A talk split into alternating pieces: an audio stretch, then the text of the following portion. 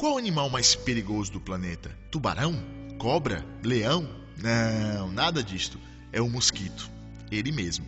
O mosquito é uma das mais comuns e piores pestes do mundo. Até mesmo no Alasca, nuvens de mosquito podem matar por asfixia um cervo ou animais de grande porte.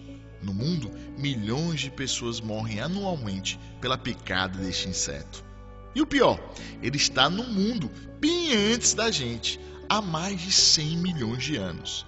Existem milhares de espécies de mosquitos no mundo, mas todas compartilham de uma mesma característica: se alimentam de sangue e, por estarem tanto tempo à espreita, são muito bons nesta qualidade de sugar sangue alheio.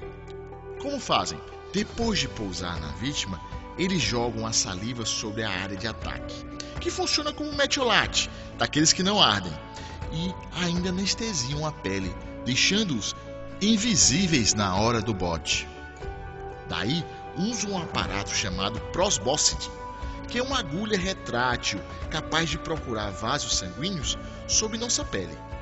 Quando a operação é bem sucedida, eles sugam até três vezes o seu tamanho em sangue. E isto odiamos, tanto que gastamos bilhões tentando afugentar estes seres. Mas esta é apenas a ponta do iceberg. Mosquitos transmitem várias doenças: malária, febre amarela, dengue, zika e outras mais, que matam. E matam muito. Mas engana-se que só matam pessoas. Os mosquitos matam também outros animais, como cavalos, cachorros e gatos. Então, se são tão perigosos, por que não acabamos com todos?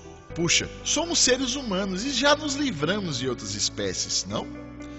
Não é tão simples. Se matarmos todos os mosquitos, estes farão falta na cadeia alimentar de outras espécies, como sapos, peixes, pássaros e polinização de plantas. Além disto, cientistas preveem que se acabarmos com eles, outras espécies piores podem tomar seu lugar, o que não é muito bom, pois até seu parente mais antigo já gastava tempo mantendo esses chatos longe. Enfim, entendendo o mundo por meio da educação, podemos nos prevenir de doenças e viver com mais saúde. Ciência do Povo.